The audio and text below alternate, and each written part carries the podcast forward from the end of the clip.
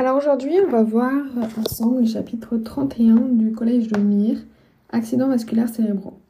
Les accidents vasculaires cérébraux nécessitent d'être reconnus et traités rapidement, que ce soit les infarctus, donc AVC ischémique, ou hémorragie, AVC hémorragique. Le risque de séquelles neurologiques, morbidité et de mortalité augmente avec le délai de prise en charge. Les AVC sont la première cause de handicap et la troisième cause de mortalité en France. Il faut rapidement évoquer le diagnostic sur les éléments cliniques, euh, déficit neurologique d'apparition brutale, le confirmer par la réalisation urgente d'une imagerie cérébrale, IRM ou scanner, et engager un traitement adapté le plus rapidement possible. La prise en charge étiologique et thérapeutique se fait idéalement dans les soins intensifs experts, les unités neurovasculaires, UNV. Certaines formes d'AVC peuvent mettre en jeu le pronostic vital en se compliquant précocement de coma ou de détresse respiratoire et impliquer une prise en charge en réanimation. Cette fiche fait la synthèse des diagnostics et de la prise en charge précoce des AVC. Le bilan et la prise en charge étiologique des AVC ischémiques et des AVC hémorragiques ne sont pas détaillés. Donc déjà, définition. Euh, les AVC, donc les accidents vasculaires cérébraux, recoupent l'ensemble des pathologies touchant les artères et les veines euh, du cerveau. Il s'agit donc soit de quelque chose d'infarctus, donc ischémique. Dans 80% des cas, ça touche notamment les artères.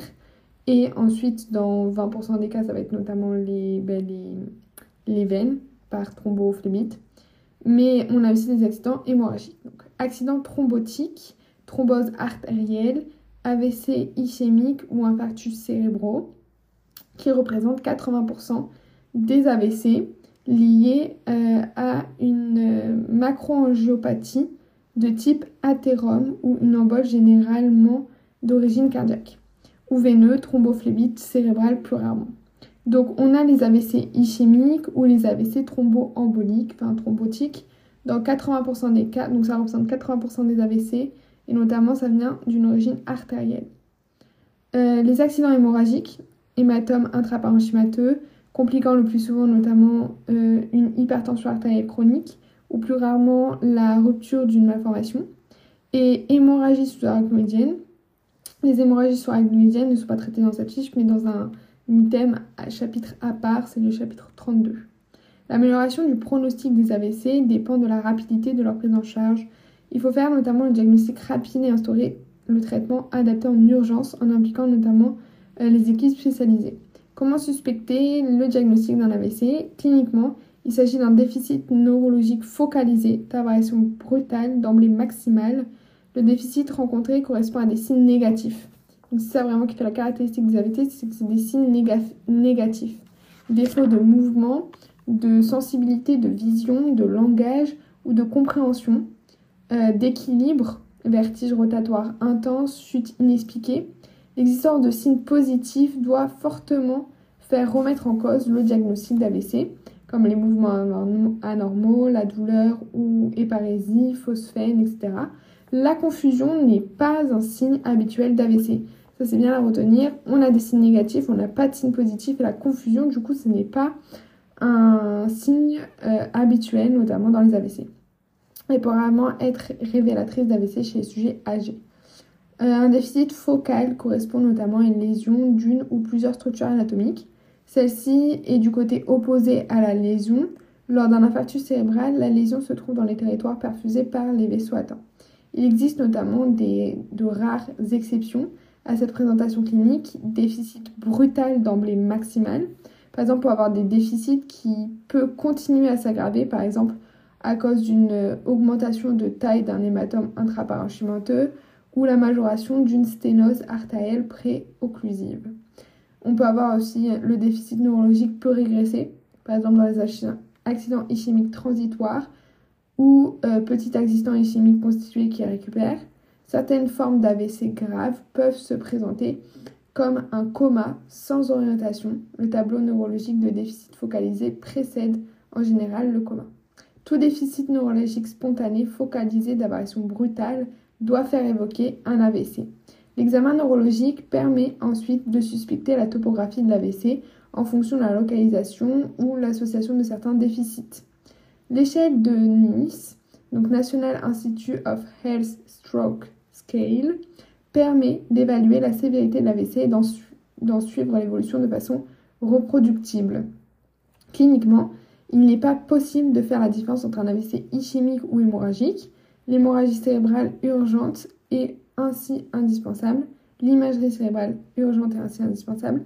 Il ne doit être euh, retardé par aucun examen complémentaire, sauf un bilan biologique et une glycémie capillaire sont euh, tout de même prélevés systématiquement. Comment faire le diagnostic? Le diagnostic d'AVC est confirmé par l'imagerie cérébrale. Elle confirme la lésion neurologique et sa localisation. Elle permet de faire la différence entre une ischémie et une hémorragie. Elle donne une orientation sur le caractère récent ou ancien de la lésion. Elle peut orienter le diagnostic étiologique. Si le patient est pris en charge dans les délais permettant une revascularisation moins de 4h30, parfois plus tard, il existe une possibilité de thrombectomie pour un AVC ischémique. L'imagerie cérébrale est une urgence absolue. L'IRM cérébral est aussi privilégié. Son indication est posée sur le neurologue responsable de l'UNV dans le cadre des filières de soins bien organisées. L'IRM cérébral est donc l'examen de choix. Il est plus sensible que le scanner pour faire notamment le diagnostic d'infarctus cérébral et peut aider à déterminer le traitement spécifique.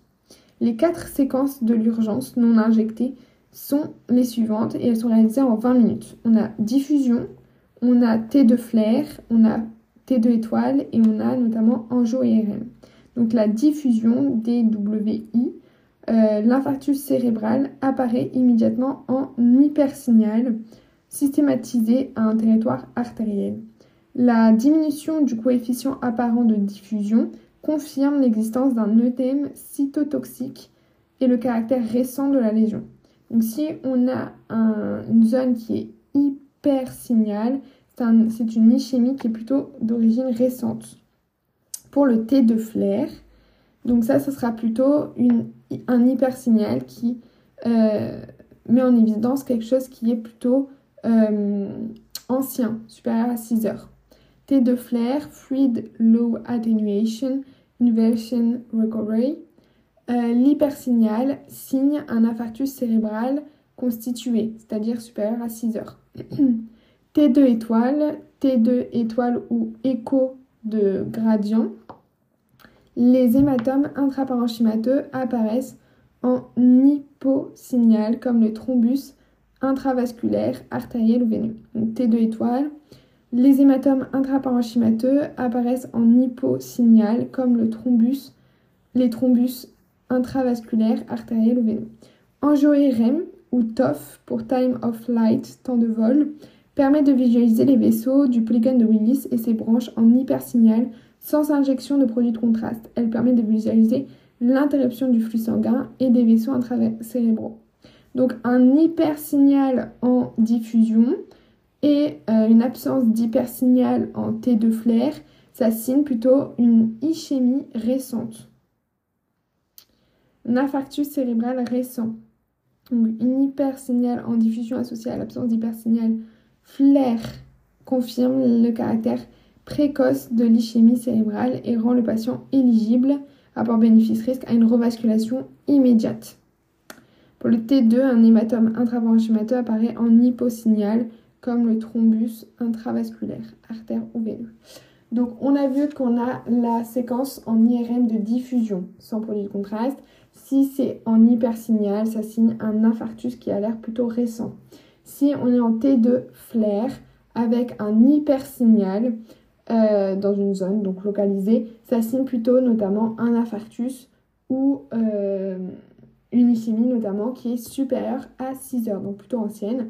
Si on a un T2 étoile avec euh, un hyposignal qui signe notamment un hématome, et on a notamment l'angio-IRM ou le temps de vol qui permet de visualiser sans produit de contraste les artères du polygone de, Willis, qui permet de voir où sont situés par exemple l'anévrisme ou euh, l'ischémie. Le scanner cérébral sans et avec injection de, de produits de contraste permet de mettre en évidence un saignement intracérébral avec la même sensibilité que l'IRM. En cas d'infarctus cérébral, le scanner est le plus souvent normal dans les premières heures et donc moins sensible que l'IRM. C'est-à-dire que dès qu'on a un infarctus, on ne peut pas forcément le voir directement sur le scanner.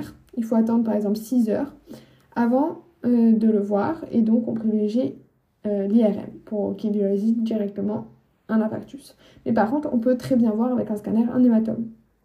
L'AVC ischémique euh, sur un scanner apparaît tardivement supérieur à 6 heures sous la forme notamment d'une hypodensité systématisée à un territoire artériel. L'hémorragie intracrânienne apparaît comme une hyperdensité spontanée au niveau du scanner. Et alors qu'au niveau de l'IRM, c'était. C'est un, hypo, hyposignal au niveau de l'IRM pour l'hématome en T2 étoile et c'était un hyper-densité au scanner pour l'hématome. L'angiographie des troncs artériels supraaortiques du polygone de Willis et les séquences veineuses plus tardives permettent de rechercher notamment de l'athérome et des thromboses. Quel est le rôle du réanimateur dans la prise en charge d'un AVC Le réanimateur n'est le plus souvent pas impliqué dans la prise en charge d'un AVC non compliqué. La plupart des AVC ischémiques et hémorragiques en dehors de l'hémorragie sous-arachnoïdienne sont prises en charge en neurologie ou dans les services de médecine conventionnelle. Cependant, certaines formes spécifiques d'AVC sont responsables d'un coma, AVC ischémique du tronc cérébral, du tronc basilaire, pardon, AVC ischémique malin, AVC hémorragique volumineux, et de complications aspécifiques, pneumopathie, inhalation, convulsions et état de mal épileptique, pouvant aggraver l'état clinique du patient et justifier l'admission notamment en réanimation. Il faut noter que l'évaluation de l'état de conscience fondée sur l'évaluation du score de Glasgow se fait sur le côté sain. Donc les formes rapidement mortelles d'AVC en dehors des hémorragies sous-arachnoïdiennes, ou alors les hémorragies intracrâniennes de grande taille, les infarctus cérébrales malins, les AVC ischémiques par occlusion du tronc basilaire et la thrombophlébite cérébrale. Les complications spécifiques des AVC, ça va être la pneumopathie d'inhalation, la convulsion et l'état de mal épileptique. Donc les formes rapidement mortelles d'AVC, en dehors des hémorragies sous-arachnoïdiennes, on a elles sont responsables d'un coma par la présence de lésions directes du tronc cérébral ou par effet de masse de l'étage à l'étage notamment encéphalique ou euh, sous-tentoriel. Le coma euh, peut nécessiter une intubation orotrachéale pour protéger les voies aériennes supérieures dans l'attente notamment d'un traitement étiologique spécifique. Hémorragie intracrânienne de grande taille, l'hémorragie intracrânienne primitive, hématome intraparenchymateux à l'étage encéphalique exerçant un effet de masse sur le cerveau avec un risque d'engagement temporal et d'évolution vers la mort encéphalique, mort cérébrale l'hématome sous-tentoriel, hémorragie du tronc cérébral ou hématome cérébelleux, pouvant notamment exercer un effet de masse sur le tronc cérébral, et le quatrième ventricule au niveau pontique, risque euh, d'hydrocéphalie aiguë. Transformation hémorragique d'un AVC ischémique. Tout AVC ischémique peut se compliquer d'une forme, d'une transformation hémorragique, avec notamment la même localisation que celle décrite dans les hématomes, dans les hémorragies primitives. Le parenchyme cérébral infarci est en effet plus fragile et le traitement antithrombotique peuvent favoriser cette complication. Le risque est d'ailleurs augmenté en cas de revascularisation, thrombolyse ou thrombectomie. Toute modification de l'état neurologique d'un patient à la phase précoce d'un AVC chimique justifie un scanner cérébral de contrôle à la recherche d'une transformation hémorragique. Les hémorragies de grande taille, responsables d'un coma, peuvent justifier une intervention neurochirurgicale en urgence. Drainage de l'hématome, crânectomie, un avis spécialisé doit être demandé sans retard. En deux, on va retrouver notamment l'infarctus cérébral malin. Il s'agit d'un AVC ischémique sustentoriel très étendu concernant au moins tout le territoire sylvien, AVC ischémique sylvien total, chez le sujet jeune, faible compliance cérébrale, donc l'œdème cytotoxique entraîne entre la 72e heure, entre la 24e et la 72e heure une euh, hypertension intracrânienne. Une craniectomie prophylactique est à discuter avec le neurochirurgien au cas par cas, traitement notamment réservé aux sujets jeunes. Dans le cadre d'AVC ischémique carotidien étendu, thrombose carotidienne ou AVC ischémique cellulaire total. Non considéré comme un AVC ischémique malin, l'infarctus cérébelleux peut aussi être responsable notamment d'un œdème et d'un effet de masse sur le quatrième ventricule, risque d'hydrocéphalie.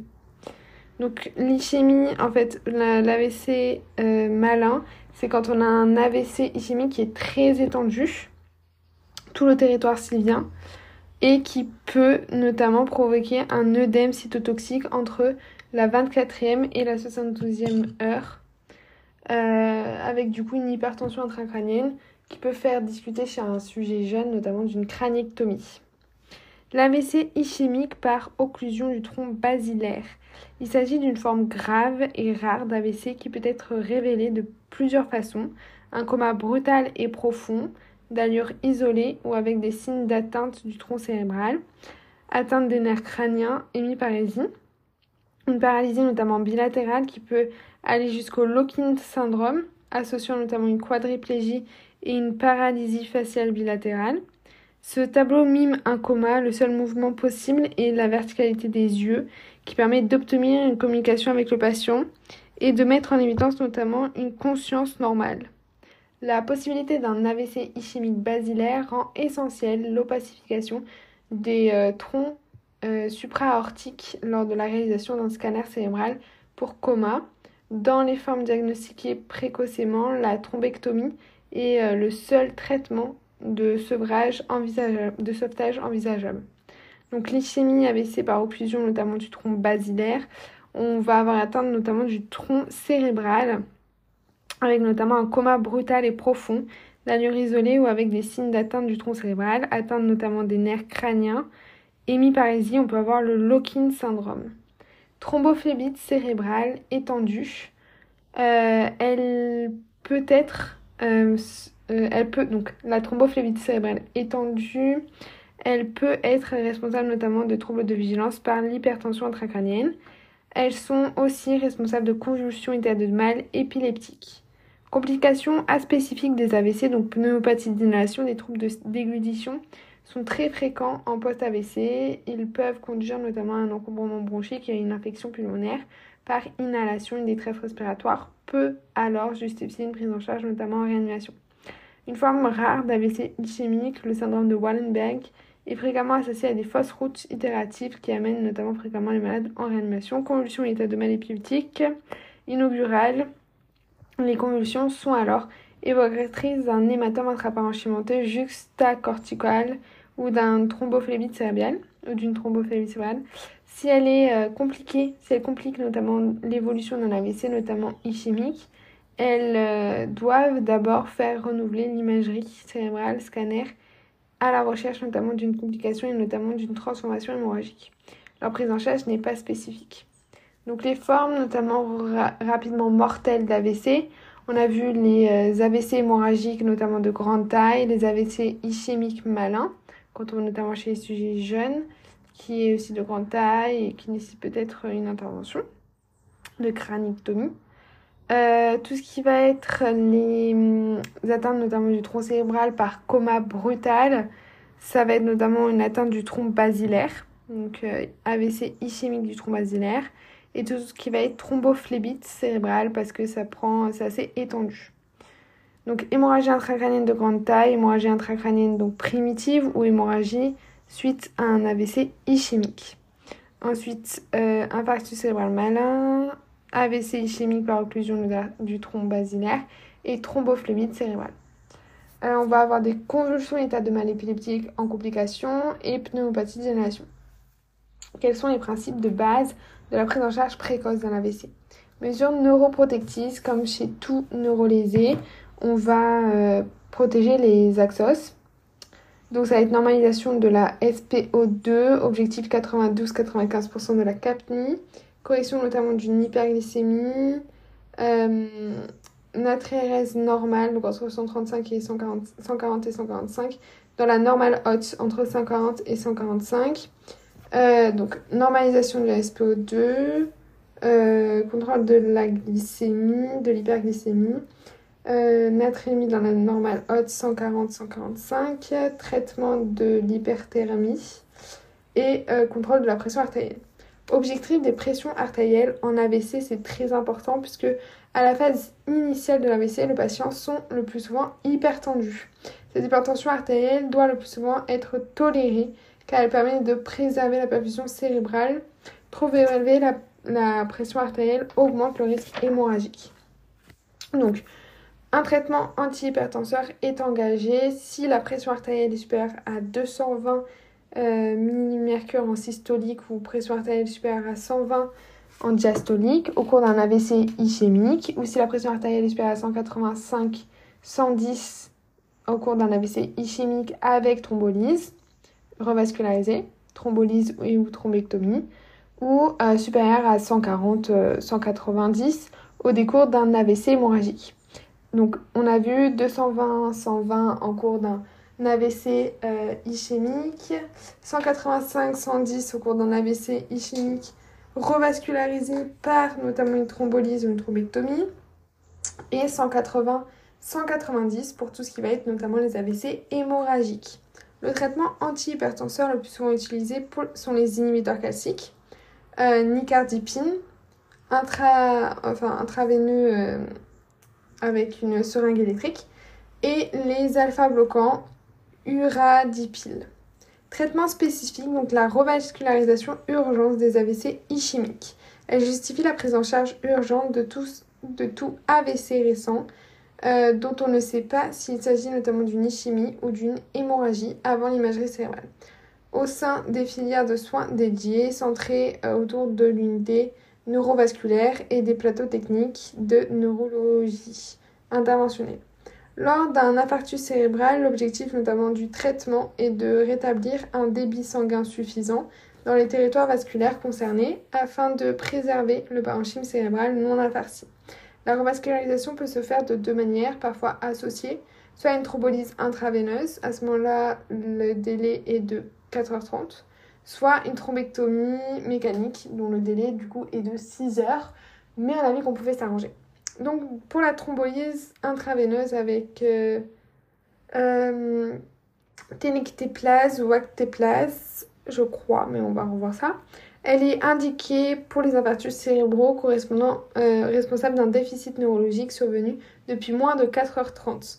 Son administration repose sur l'évaluation de la balance bénéfice-risque. Plus le délai est élevé, plus on a un risque en fait d'avoir une euh, un territoire qui est infarci, un territoire nécrosé, qui risque, lors d'une thrombolyse, de faire une hémorragie. Donc plus le délai est élevé, moins il y a de parenchyme cérébral viable et plus le risque de transformation hémorragique est élevé. Et la thrombectomie mécanique, elle doit toujours être discutée avec le neuroradiologue interventionnel si elle est accessible. Ce traitement améliore significativement le pronostic du patient par rapport à la thrombolyse seule. Elle est notamment classiquement indiquée pour les infarctus cérébraux NIHSS supérieur à 4, avec une occlusion artérielle proximale, cérébrale moyenne proximale, carotidienne ou basilaire jusqu'à 6 heures au début du début des symptômes. L'indication peut être étendue jusqu'à 24 euh, heures dans certaines situations. Donc on a vu qu'on va faire une thrombolyse si ça a lieu dans les 4h30 on a vu qu'il faut toujours discuter avec le radiologue interventionnel de la possibilité de la réalisation d'une thrombectomie en même temps que cette thrombolyse. La thrombectomie, on a vu qu'elle peut être réalisée dans les 6 heures qui, suivent le début des symptômes et on peut aller jusqu'à 24 heures. Et il faut, donc elle est indiquée quand il y a une NIHSS supérieure à 4. Autre traitement, un traitement anti-agrégant plaquettaire est toujours initié donc on a vu aspirine, euh, aspirine plus anticoagulant curatif pour tout ce qui va être notamment les thrombectomies, les AVC thrombo. Euh, pour tout ce qui va être euh, AVC ischémique, on va mettre notamment un aspirine avec, enfin un aspirine différé de un jour avec une anticoagulation préventive. Et pour tout ce qui va être hémorragique, on va d'abord ne rien mettre, puis on va mettre des anticoagulants, mais après. Donc un traitement anti-agrégant plaquettaire par acide acétylsalicylique est indiqué en cas d'AVC ischémique. Il est mis en place immédiatement, sauf si une revascularisation a lieu en raison du risque hémorragique. Il est alors débuté après 24 heures, après notamment un scanner cérébral de contrôle pour vérifier l'absence de transformation hémorragique. Dans le cadre des AVC ischémiques, l'anticoagulant curatif est à éviter à la phase précoce en raison du risque hémorragique. Si elle est indiquée secondairement, cardiopathie emboligène par exemple, elle doit être débutée à distance du euh, déficit initial, l'anticoagulation préventive et en revanche systématique dès le premier jour. L'anticoagulation, curative et en revanche le traitement inconditionnel des thrombophlébite cérébrales, même s'il existe notamment parfois une petite transformation hémorragique en regard d'un affarcissement d'origine veineuse. Il n'existe aucun traitement spécifique de l'hématome intraparenchymateux en dehors de l'antagonisation d'un traitement anticoagulant. S'il s'agit notamment d'un accident iatrogène, les hématomes responsables d'effets de masse et de troubles de la vigilance doivent cependant être soumis à un avis neurochirurgical. L'anticoagulation préventive pourrait être reprise à partir du deuxième jour dans son attente une contention veineuse ou une compression intermittente notamment des membres inférieurs peut être mise en place.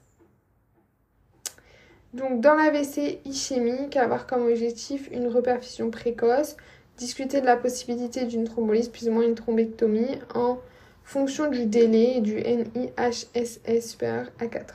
Dans la VC hémorragique, avoir comme objectif de prévenir le renseignement, contrôler l'hypertension artérielle et antagoniser un traitement anticoagulant notamment. Prévenir les axos.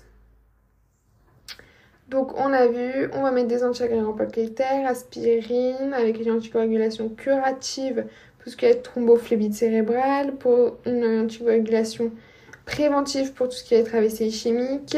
On n'a pas de traitement spécifique pour les hématomes, mais euh, on a vu que l'anticoagulation préventive pourra être euh, reprise à partir du deuxième jour.